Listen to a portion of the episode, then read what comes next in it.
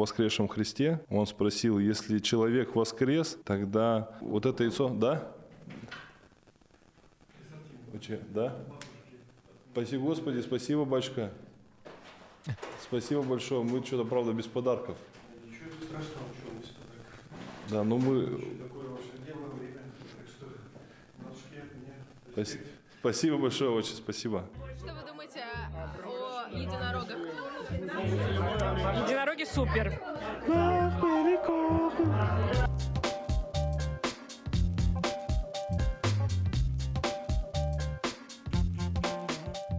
Бороды и единороги. Дорогие друзья, это подкаст «Я могу ошибаться», и в этом выпуске мы поговорим про Пасху. Но перед тем, как мы начнем говорить, я бы хотел бы вас попросить о поддержке. Пожалуйста, делитесь этим подкастом, лайкайте и пишите мне. Это очень важно. Спасибо большое. А, Для того, чтобы поговорить о Пасхе, я пригласил к нам на выпуск батюшку Артемия. Артемий, привет. Добрый день. На самом деле, я вот эм, перед записью достаточно для себя, по крайней мере, долго готовился, а потом подумал, блин, а нужно ли вообще готовиться? Потому что я слушал выпуски про Пасху, я слушал выпуски, вот есть достаточно много выпусков, которые я еще раньше слушал, разговоры атеиста с верующим. Может быть, Артем, ты натыкался на такие выпуски, и мне показалось, блин, с одной стороны это интересно, с другой стороны это достаточно так отдаленно. Ну, вот мне не хватало живого какого-то простого бытового разговора, где я мог бы задать те вопросы, которые меня волнуют, а ты со своей стороны смог бы на них ответить. Поэтому надеюсь, что у нас он таким и получится. Живым, простым, искренним и открытым. Да, вот, Руза, я тоже сразу хочу по этому поводу сказать.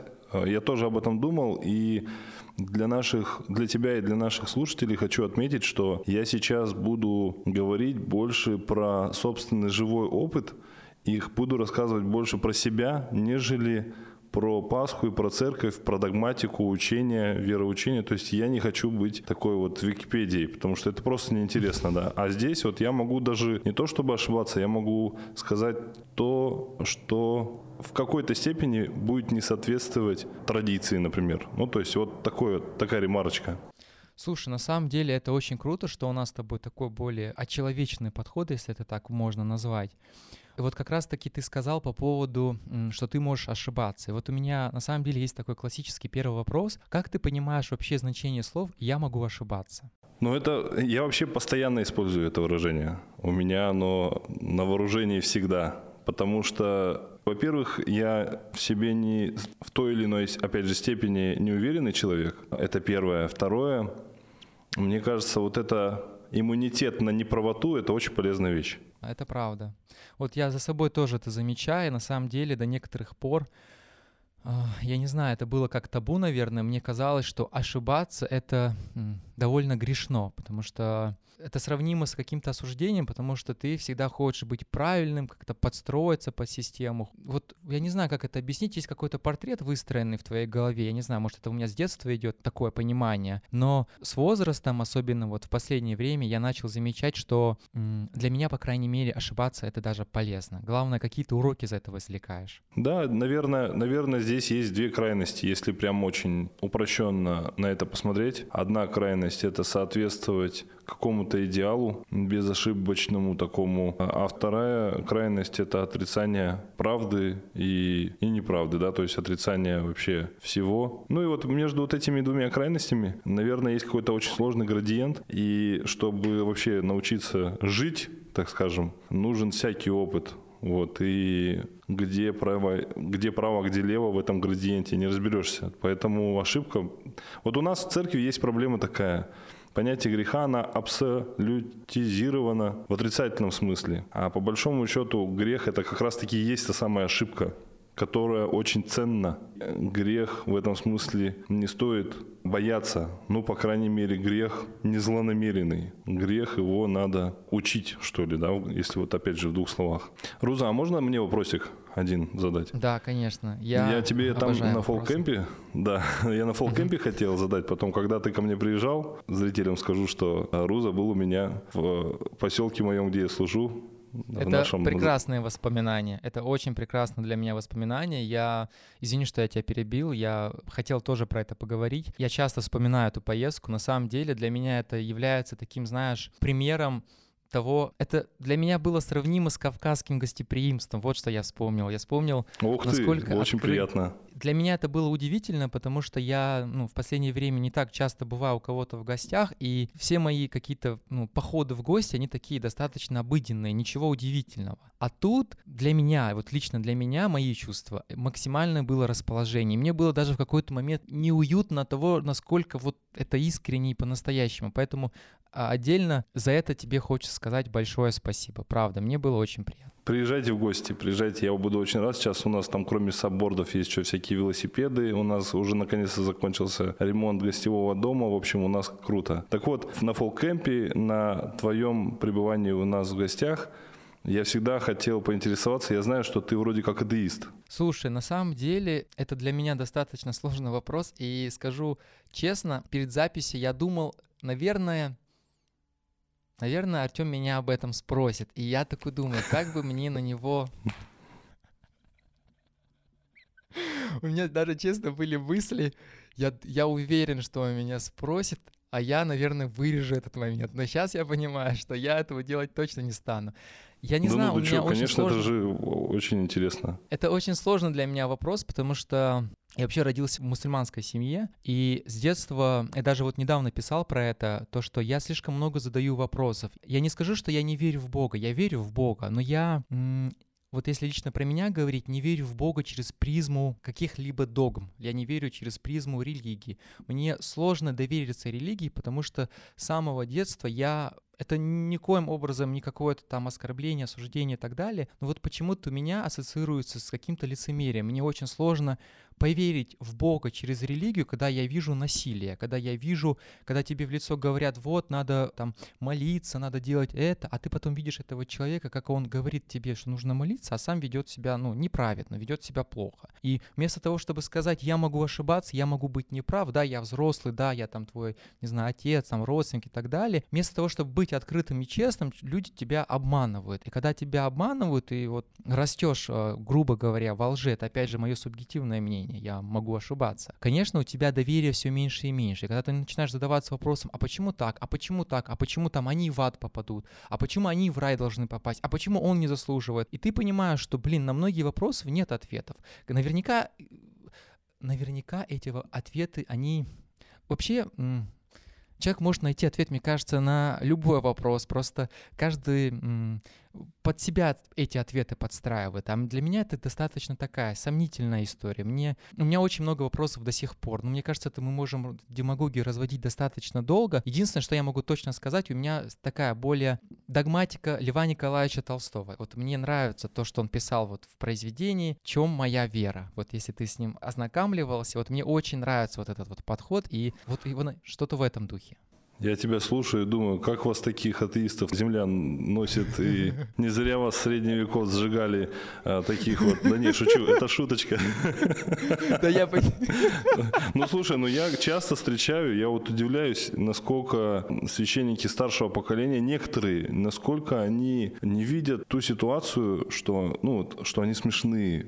Ну, ну, брат, отец, как ты хочешь, чтобы тебя назвали, учитель, ну не надо, ну ты посмешище, ты, ты хочешь, тебе дай возможность сжечь человека, ты его сожгешь. Вот, и я хочу от- отреагировать на твой вот этот пич. Вот у нас с тобой очень похожие вообще отношения к религии. Единственное, что так как я вырос в церкви, а, то есть если ты вырос а, в мусульманской семье, то я вырос не в православной семье, а в православной церкви. То есть через меня я вырос, будучи молодым человеком, и через меня моя семья пришла в церковь. Для меня это было вот как молоко матери, как сама мать, вторая мать, вот сама церковь. И я сейчас, вот то, что ты сказал про лицемерие и ложь, я хочу просто добавить, что для себя я это объясняю так – что, во-первых, это лицемерие. Лицемерие – это свойство идеологичности, а все-таки верующий человек, особенно священник, это идеологичный человек.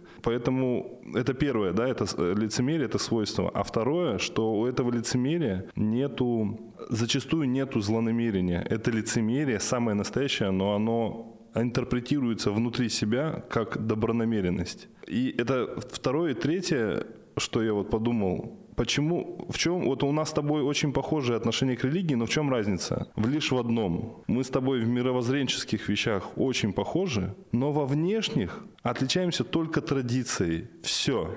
Ну все вообще, ребята, ну отцы, успокойтесь. Кроме как традиции, мы больше ничего не имеем выше, чем то, что есть вот у моего брата Руза. Слушай, это можно даже в интро занести. Отцы, успокойтесь. Ну да, хорошо. Вот я вот вчера даже писал у себя в группе про тебя, и для меня вот такой подход на самом деле очень важен, потому что это притягивает, это подкупает, это искренность и честность, она меня всегда подкупала, когда человек, он, знаешь, он, он гол в, а, в хорошем смысле слова, он такой, какой он есть, и он этого не скрывает. И мне кажется, это намного намного лучше, нежели ты будешь все время прикидываться таким идеальным. Потому что с самого детства мне всегда казалось, что мой отец ну, наверное, я его не мог ни с, ни с кем сравнить, потому что он для меня был идеалом, был самым лучшим, самым вот, ну вот такой был у меня образ в голове. А когда ты вырастаешь, ты понимаешь, блин, а жизнь, она не такая, какая вот тебе рассказывают. Там очень много нюансов. Но благо, каждый сам выбирает свой путь. Единственное, к чему я сейчас пришел, я надеюсь, по крайней мере, что я к этому пришел, это к смирению. Я понял, что лично мне отвечать за все свои грехи. Только мне. И чужие грехи я не хочу брать на себя. Я не хочу осуждать других людей, не хочу их чему-то учить, не хочу их заставлять, не хочу их говорить, вот, ты там ходишь, там, не знаю, условно, в церковь и так далее, а зачем тебе это нужно или не нужно? Нужно. Ну, то есть я понял, что у меня есть собственный огород, и я лучше буду за ним следить. Это, мне кажется, намного важнее. А люди сами будут решать, хотят они приходить ко мне в гости или не хотят. Ну, по крайней мере, на текущий момент в оправдании себе люди ко мне тянутся. А теперь, на самом деле, вот я вчера м, по поводу Пасхи все-таки, я думаю, стоит поговорить, потому что я вчера задавал вопрос, вот у меня будет встреча с батюшкой, и а, я составил некоторый список вопросов, не стану все озвучивать, потому что там, ну, у меня все-таки так, такая целевая аудитория неоднозначная. Один озвучу все-таки такой смешной вопрос, почему, это, ну, это вопрос не на что, не чтобы ты отвечал, почему церковь не платит налоги? Ну, это я так, ну, знаешь, я такой думаю, блин, ладно, лучше этот вопрос закрыть. Я сегодня, я не буду на это отвечать, я просто тоже надо же. Последний, последний от меня такой колкий момент. Может, не последний, не знаю. В общем, я сегодня покупал... У меня два сельских прихода на один я не покупаю, кроме свечей и масла, ничего, ну, потому что у нас там нет продаж, в принципе. А во втором приходе, это интересная тема, я пытался сделать то же самое, но, но прихожане и служащие этой церкви, не священники, они меня вообще совершенно не поняли, не поняли, и это породило такой небольшой конфликт. В общем, они мне сегодня звонят, обязательно там купи то-то, то-то. И так как я в, в сельских приходах не веду особых продаж, я не бываю в епархиальном складе. И сегодня я там был. И когда я, она мне список всяких вот этих вот продуктов на, написала, я первый раз вообще за все за 10 лет своего служения стою с этим списком и собираю там иконки, лампадки. И я понимаю, блин, это гениально осуждать конформизм, там, потребительство, маркетинг и говорить, что там это все плохое, но иметь такой потрясающий мерч. То есть церковь, ну вот я собираю на складе, она реально живет на мерче. Ну это, это вообще, это очевидно. Поэтому почему на сегодняшний день мы не платим налоги? Ну потому что, мне кажется, с одной стороны, мы еще не переосмыслили свое традиционалистическое положение церкви как некое противоречие, потому что реальный мир, он находится уже совершенно в другом философском положении, совершенно в другом смысловом поле. И вот это противоречие, оно создает этот вопрос. И люди не могут на это ответить, потому что они выглядят, ну, со, ну, смотрят на это со стороны. И церковь, она еще себя философски не переосмыслила. Для этого, видать, какие-то кризисы нужны, не знаю. И она тоже как бы не может ответить. Она говорит, а что, а мы же не продаем. Да ты продаешь. Нет, мы не продаем. И они свято верят, что они не продают. То есть я их не осуждаю, это реально так. Они не, они не понимают, что они продают. Ну вот как бы такой комментарий. А вот мне интересно, вот немного отходя от повестки, насколько вот в моем, по крайней мере, ощущении складывается, у меня такое ощущение, что верить стало популярно. по крайней мере, вот в Москве я вот это замечаю, что люди ходят в Антипу, может быть, ты слышал про Антипу, э, выкладывают фотографии в Инстаграме, локации, что вот мы там в церкви и так далее. Вот даже мне знакомая недавно говорит, которая, ну, это не, не к тому, что я это осуждаю, я просто вопрос задаю, а, мне самому интересно. Знакомая недавно мне говорит, что вот я сейчас пойду в субботы на воскресенье, вот как раз-таки про Пасху речь. Она, казалось бы, не имеет никакого отношения, ну, по крайней мере, из тех лет, что я ее знаю, к церкви. Ну, то есть она до этого не интересовалась и так далее. А тут она, бац, говорит о том, что она пойдет. Вот как ты на это смотришь? Есть ли за этим истина? Есть ли за этим... Просто мне вот как... А почему я этот вопрос поднял? Потому что мне казалось, что если ты к Богу хочешь прийти, приходи через вопросы, приходи своими шагами. Не нужно приходить чужими мнениями, чужими взглядами, чужими шагами. Просто доверься сам. Вот. А тут у меня складывается ощ- ощущение, как будто бы тут нет их шагов, а есть как будто бы слепая вера в то, что вот это сейчас стало актуальным, стало это популярным, и я буду верить в Бога. Вот какое у тебя мнение на этот счет? Я думаю, что то, что ты описал, вот это отрицательное, отрицательное изложение с твоей стороны, это а, описание крайности, которая, во-первых, существует, а во-вторых, со стороны она очень ярко видна. Если немножко от- отходить от крайности и искать какую-то золотую середину, то я для себя это так вижу. Церковь религиозное какое-то течение, учение, это в первую очередь человеческий опыт, ну, в, православии, например, это 2000 лет. Этот опыт имеет в себе какие-то очень фундаментальные, такие духовные законы, которые бы я сравнил с законами там, физики, химии, то есть какими-то материальными да, законами. Это то, что я узнал какой-нибудь там закон природы, это еще ни о чем не говорит. Возникает вопрос, как я этим буду владеть и как меня этот закон изменит, мое вот это знание. То есть там то, что я владею этим законом, это еще вообще ни о чем не говорит.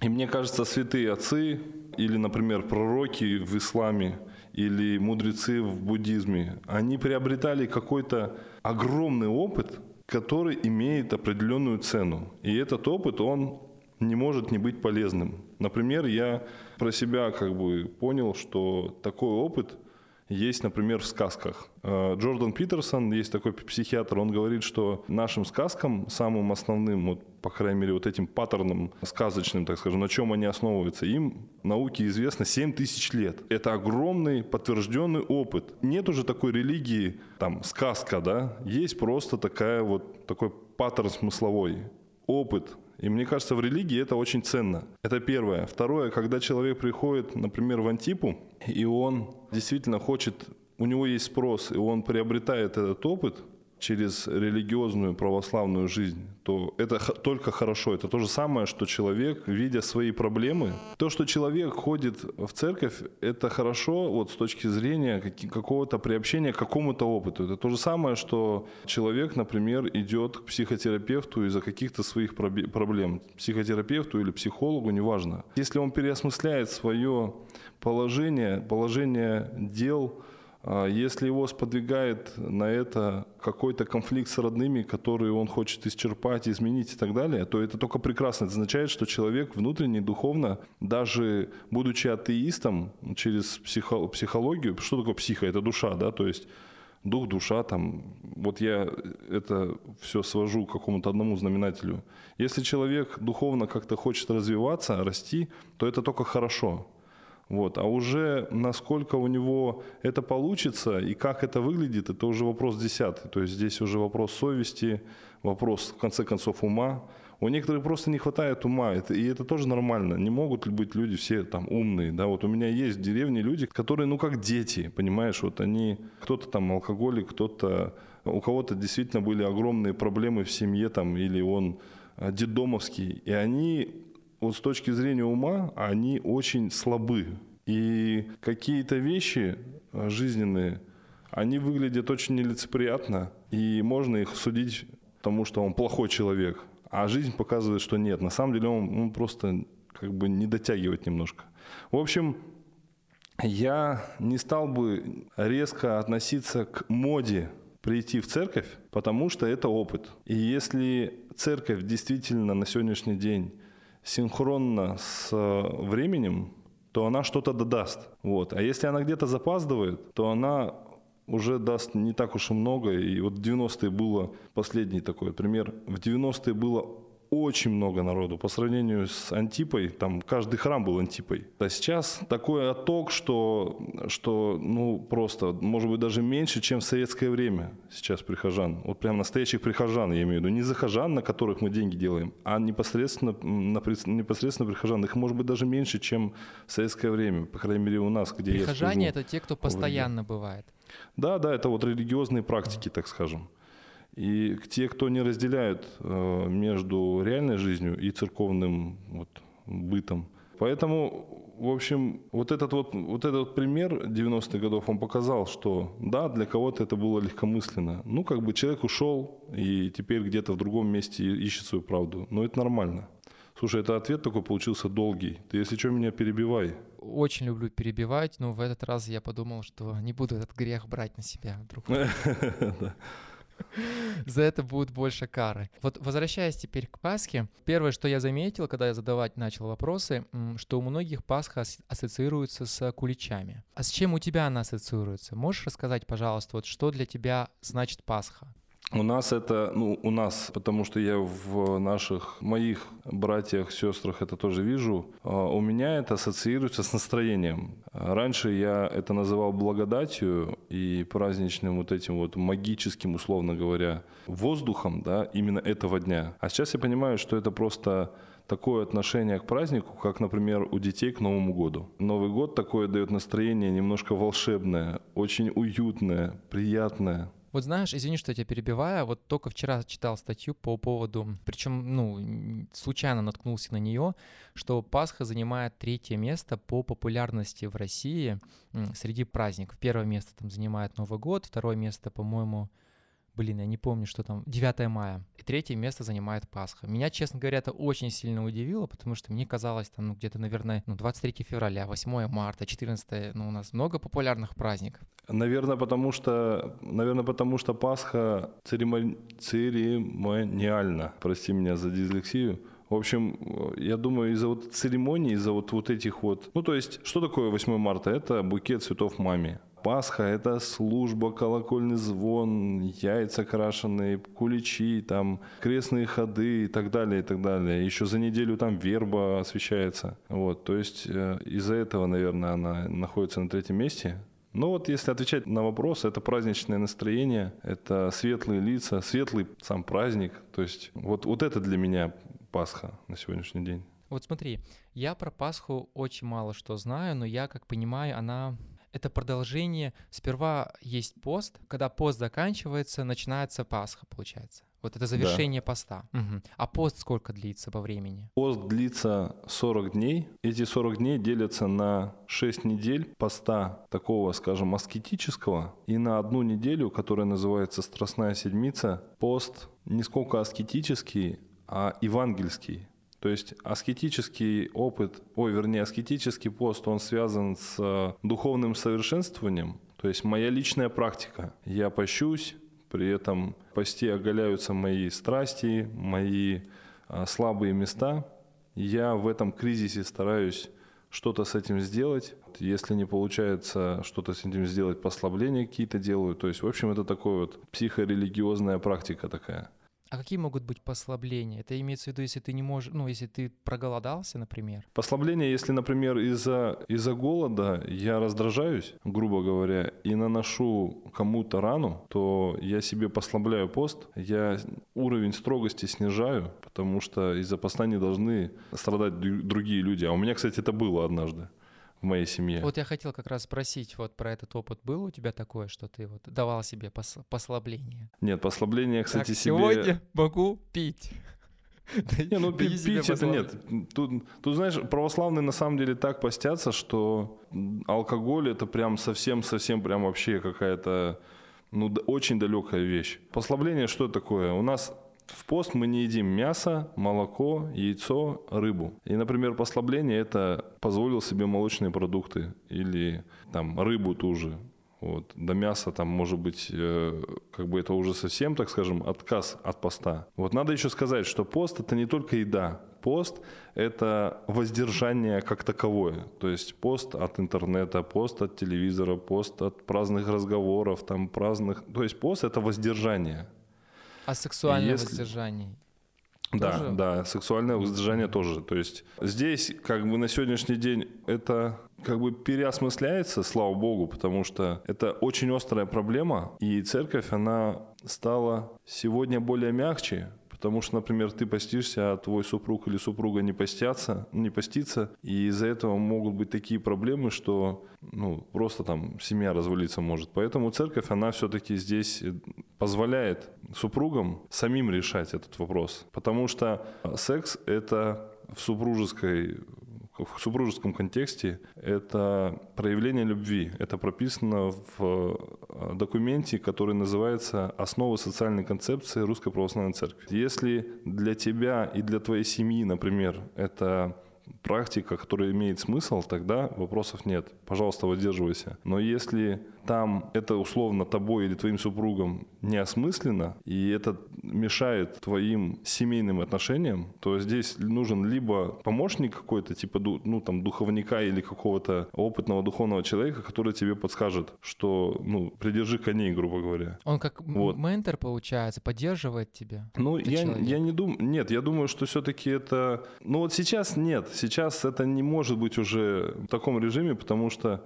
здравый человек, здоровый человек, мне кажется, не будет слушать такого метра, да, так скажем. Вот, а если это вот в позиции диктующего, вот если священник находится в позиции диктующего, тогда, мне кажется, это либо он делает хуже, либо человек не особо здоровый, ему нужно переложить на кого-то ответственность свою.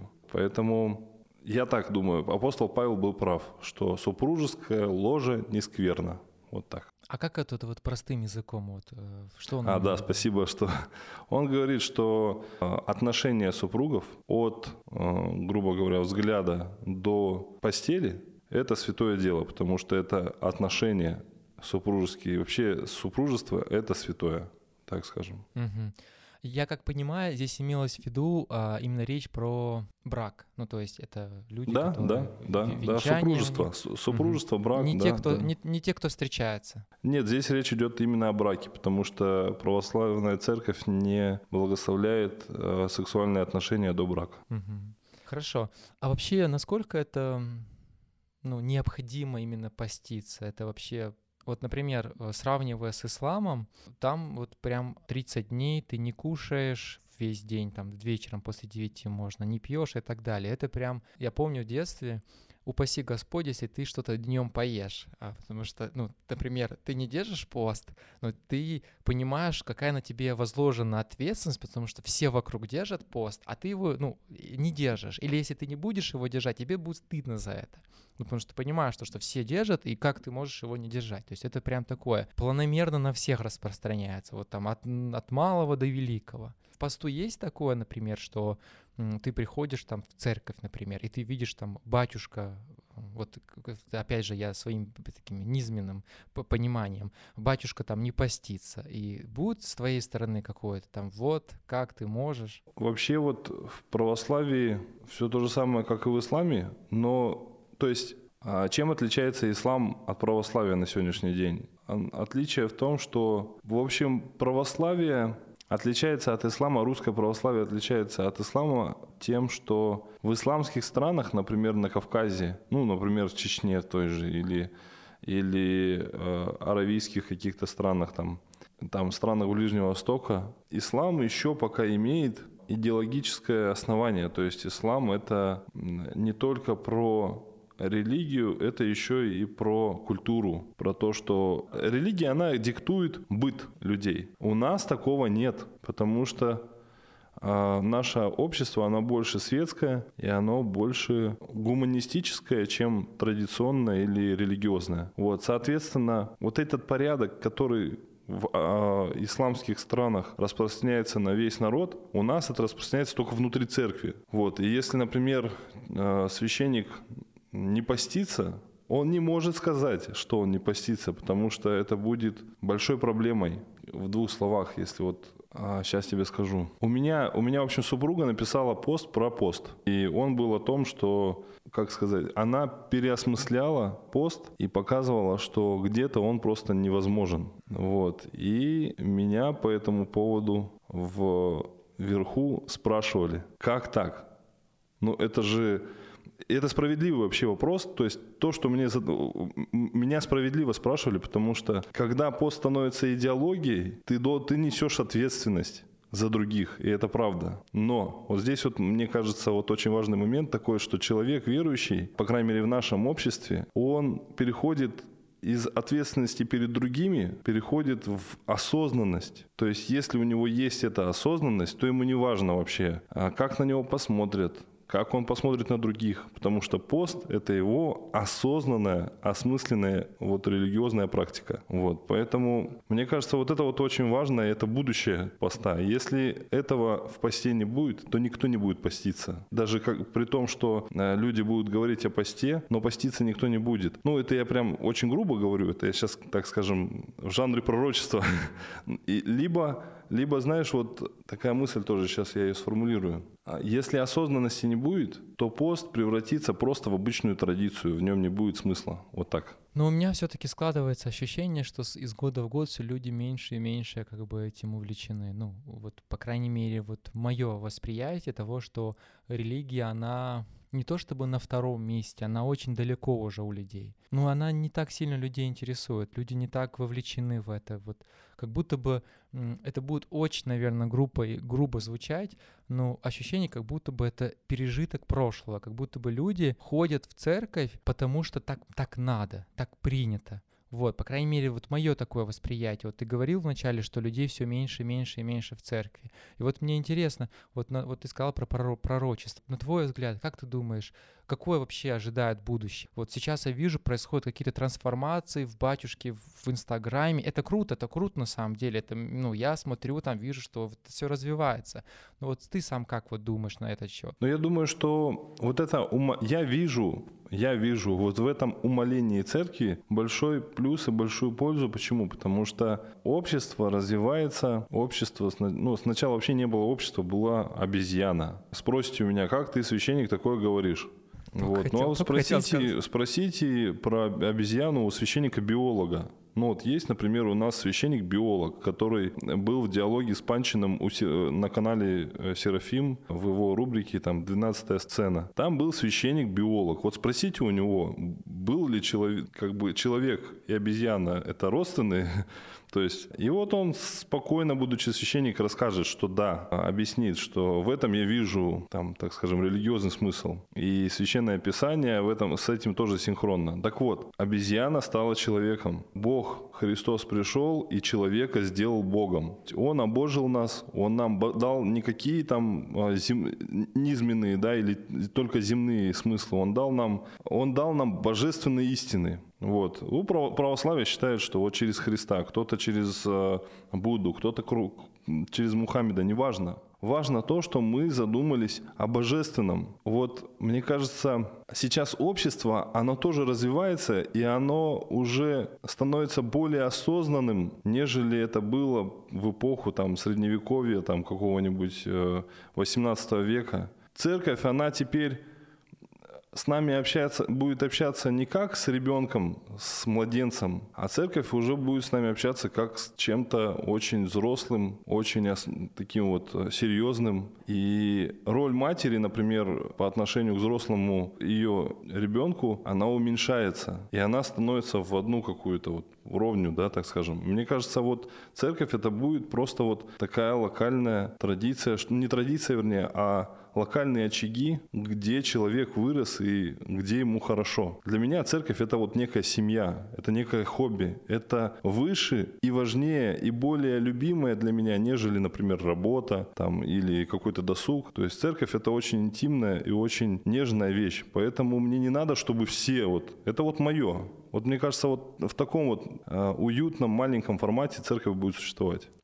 Это что-то андеграундное, ты знаешь, как группа, которая еще не до конца стала известна, и ты такая, моя, никому не буду про нее рассказывать. Да, да. А вот возвращаясь к Пасхе, скажи, пожалуйста. А, вот еще, м, а, Руза, прости, пожалуйста, Да-да-да, я да-да-да. хочу добавить. Я думаю, что церковь бессмертна. Почему? Потому что она, если мы не говорим, если мы не будем говорить про методы своего посыла, здесь могут быть проблемы, и они, мы их, их видим. А если мы будем про- говорить про сам посыл, про суть, все-таки это именно опыт божественный и человеческий, который сам по себе бессмертный, так же, как, например, закон Эйнштейна. Вот он закон Эйнштейна нашел, Эйнштейн этот закон нашел, и он бессмертный, он не зависит от Эйнштейна. И мне кажется, в церкви тоже есть такие жизненные, а, нравственные, моральные, там, я не знаю, какие-то такие законы, которые, он- они не зависят даже от Иисуса Христа, то есть Иисуса человеческого, да, скажем. Они зависят именно от Бога, они зависят от вечности своей. И вот эта церковь, она хоть и будет такой вот маленькой, нежненькой, но она все равно будет носительницей этой истины. Вот мне так это кажется. Возвращаясь к Пасхе, скажи, пожалуйста, вот ты и твоя семья, вы готовитесь к этому празднику? Нужно ли к этому празднику готовиться? Вот мне очень интересно, вот как это происходит? Яйца красят, куличи готовят. Ага, в общем, да, мы готовимся. Во-первых, когда заканчивается пост, ты уже морально готовишься к тому, что будет праздничное настроение, а потом будет праздничный стол. Вот. А Это первое. А второе, мы печем куличи, делаем их мега вкусные, вкуснее наших куличей я не слышал, не видел. Ну, это правда. То есть у меня Таня научилась у одного кондитера, у, у женщины, в общем, она, она советский такой кондитер, и у нее была раскладка советских ромбаб, или по-другому сахарных голов. Это просто мега вкусно. Кто ел ромбабы в советское время, он понимает, о чем я говорю. Это не маленькая ромбаба, знаешь, такой маленький кексик, а это целый кулич. В общем, это вкусное тесто, пропитанное в сиропе, таком сахарном, и помазанное вот этой вот пом- помадкой. Кстати, у меня на канале есть э, видео про то, как мы готовим этот кулич. А как можешь напомнить, пожалуйста, вот у тебя на самом деле очень интересный канал. Я, мне кажется, я все твои видео пересмотрел. И мне особенно понравилось вот последнее видео, где ты у тебя в гостях была девушка, которая болеет не раком, у нее какая-то вот то, что вот Да-да-да. у нее ролик ты еще выкладывала, и это очень интересно на самом деле. Я к тому, чтобы слушатели могли потом перейти и посмотреть, как бы вот, э, потому что у тебя правда очень интересный подход. Мне нравится твоя насмотренность, то, как ты вот к этому подходишь, это очень, очень круто получается, вот правда. Потому что Спасибо тебе большое, кто-то что-то спасибо. скидывает, ты такой думаешь, блин, ну что-то не очень, ну надо его похвалить. А вот в твоем случае, знаешь, вот бывает такое, когда тебе что-то скидывают, а ты смотришь, и это реально выглядит очень круто. Тебе хочется продолжать это смотреть. Спасибо. Э, Мой канал, это, знаешь, это мое, мой тоже ребенок, мое детище. Канал на Ютубе называется «Сельский Артемий». И там есть видео. Да, приходите, подписывайтесь, передавайте мне привет от Руза. Там есть видео про то, как мы готовим куличи. Там есть вообще, кстати, вот отвечая на твой вопрос, там есть одно из самых ранних видео, которое называется, там еще, знаешь, я снимал коряво, там прям совсем такое стрёмненькое, но очень милое видео для меня. Называется «Пасха 2020». И вот там как раз-таки показана подготовка к Пасхе. То есть это уборка в храме, там мы моем всякие окна в храме, вообще убираемся. Потом мы, Таня с детьми готовит куличи, и там показана служба, и то, как мы после службы пьем молоко и едим этот кулич. Вот э, это прям очень хорошая иллюстрация того, как мы готовимся к Пасхе. Вот к службе я на самом деле хотел вот ближе к концу перейти. Вот у меня, знаешь, есть вопрос по поводу символики. Вот в чем она заключается в Пасхе? Ну вот, говоря про крашеные яйца и пасхальные куличи, это насколько вообще имеет место быть? Ну, символика пасхальная в православной церкви играет вообще важнейшую роль, потому что, во-первых, Пасха имеет посыл. Это воскресение распятого Господа нашего Иисуса Христа. Воскресение Христа, оно важно не само по себе. Воскресение важно, потому что тем самым Бог спас человека, так скажем, человечество. Вот. Бог, Он нам показал себя. Чем он спас? Он, он показал себя. Он показал свою любовь к нам. Он показал, что он готов и стремится к любви человека по отношению к себе. То есть он показал вот эту химию любви, то, как эта любовь может существовать, через что эта любовь божественная может существовать. И он подтвердил эту свою любовь смертью, страданием и смертью. И если это, это, это этого подтверждения тоже оказалось мало, потому что Бог себя явил как бессмертие, как вечное, через воскресение. Вот. И этот смысл, это самый главный, так скажем, посыл Пасхи. И воскресение как образ, он проявляется через некоторые такие вот символы. Например, крашеное яйцо. Когда Мария Магдалина перед римским императором по легенде проповедовала о воскресшем Христе, он спросил, если человек воскрес, тогда вот это яйцо, да? Да? Спасибо, Господи, спасибо, батюшка. Спасибо большое. Нас- Мы что-то, правда, без подарков. Ничего страшного, что вы сюда. Да, но мы...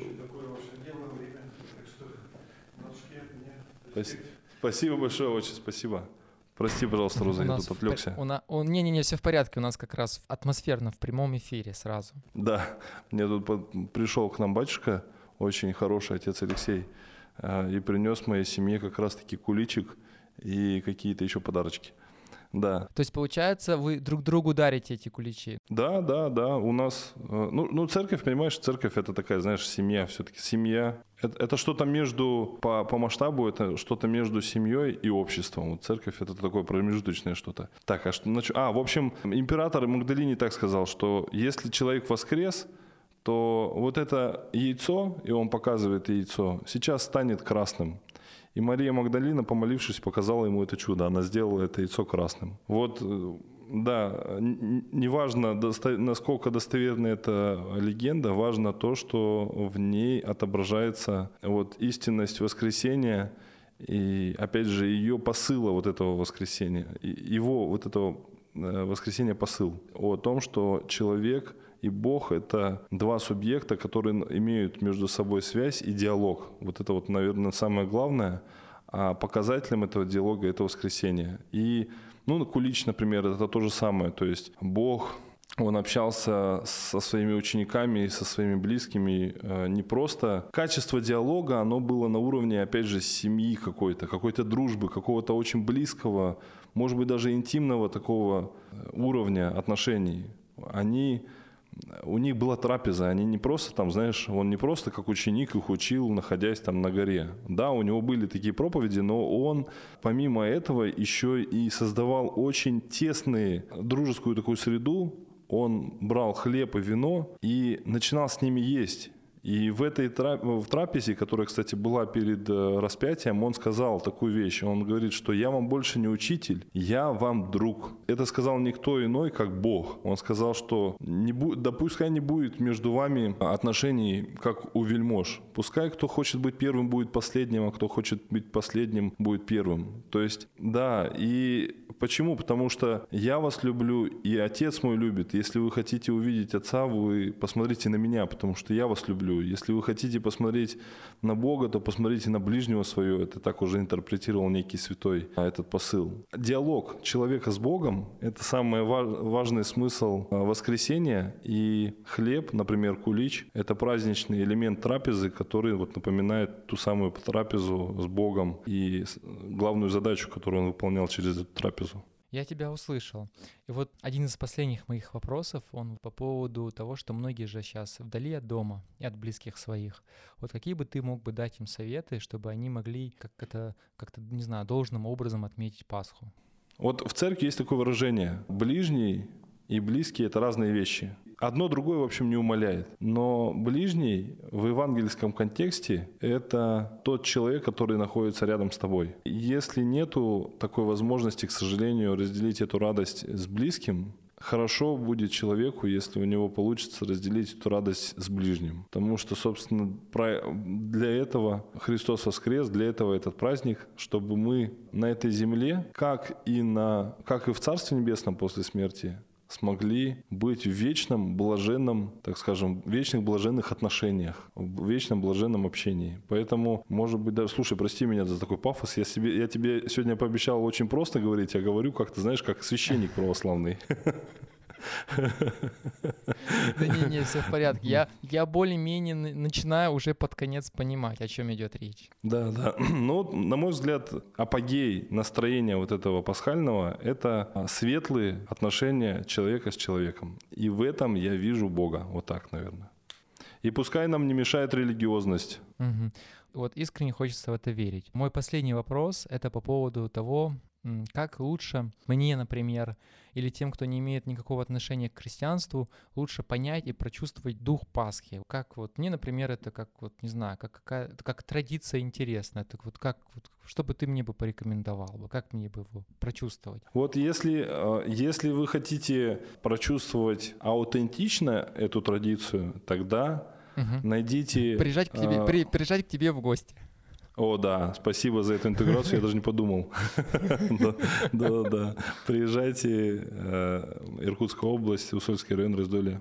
Если вы хотите аутентично э, этот праздник прочувствовать, тогда найдите в своем окружении православного, истинно верующего православного человека и проживите с ним какую-то небольшую часть. Ну, например, придите на службу. Вот не надо на всю ни в коем случае, не вздумайте. Придите на тот период, когда сколько, вот сколько вам возможно, сколько вам комфортно. Ну, например, к концу службы там в часа два ночи или в часа в три ночи. Ну, то есть узнайте примерно во сколько заканчивается служба и придите за полчаса, за 40 минут, например. А во сколько она начинается? Служба начинается во всех храмах по-разному. Где-то, например, там накануне, например, э, вечером в 5 служба и утром, э, ну, условно, там в 8 или в 9 утра. Но в большинстве храмов служба начинается в 12. Начинается крестный ход, служба начинается с крестного хода, и сама служба длится где-то там 2 часа, где-то 3 часа, где-то даже 4 часа. Вот, ну, вот прийти к э, своим, на службу, не просто на службу, а к своему православному другу или близкому, или ближнему на службу, там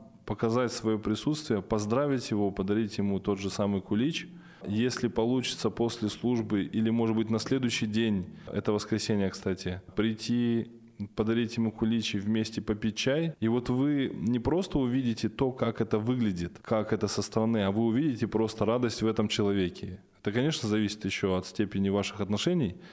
Вот. э, И Просто навязался какому-то- Ар- Артем просто навязался какому-то левому чуваку. Да, да, да, да, да, да. Да, тогда вы рискуете увидеть э, всю вообще э, антипод православия, так скажем. Да. А, а, э, православие с обратной стороны, так скажем. В общем, аутентичный такой вот, э, аутентичный вариант это когда вы просто проживете какую-то малую часть э, праздника вашего православного друга.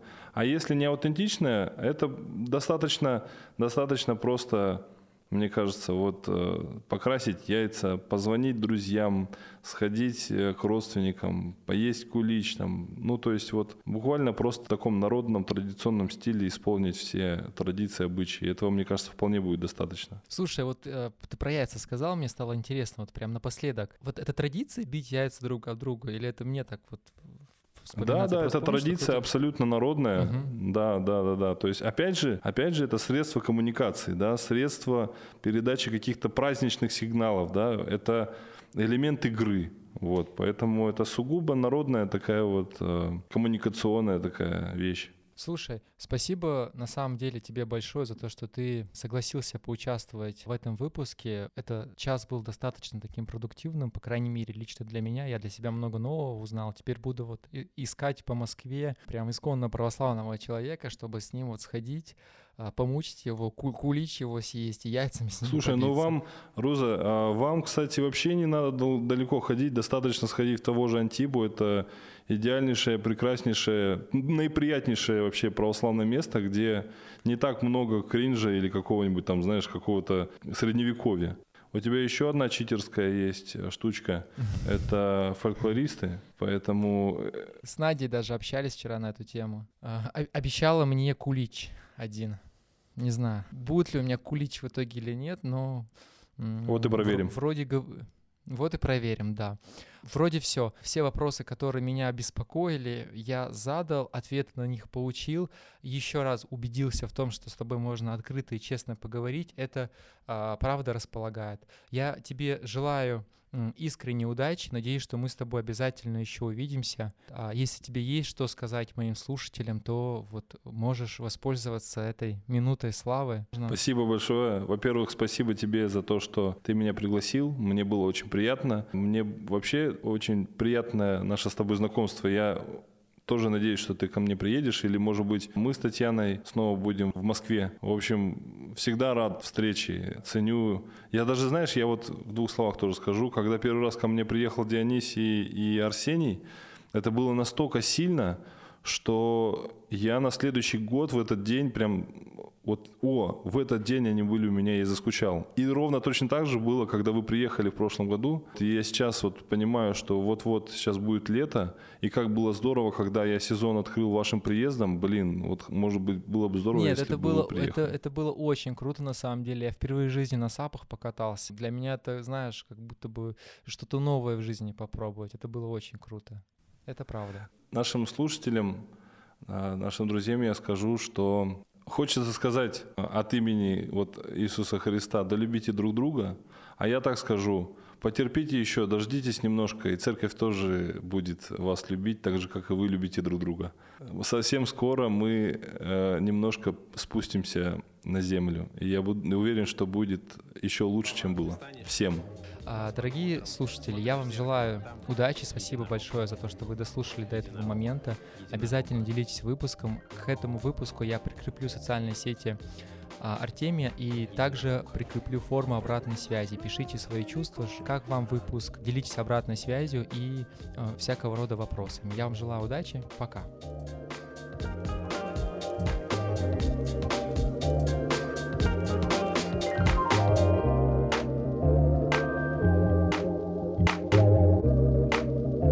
Знаете, вот что э, объединяет бороду и единорога? Борода бывает только одна у человека. Единство, единение.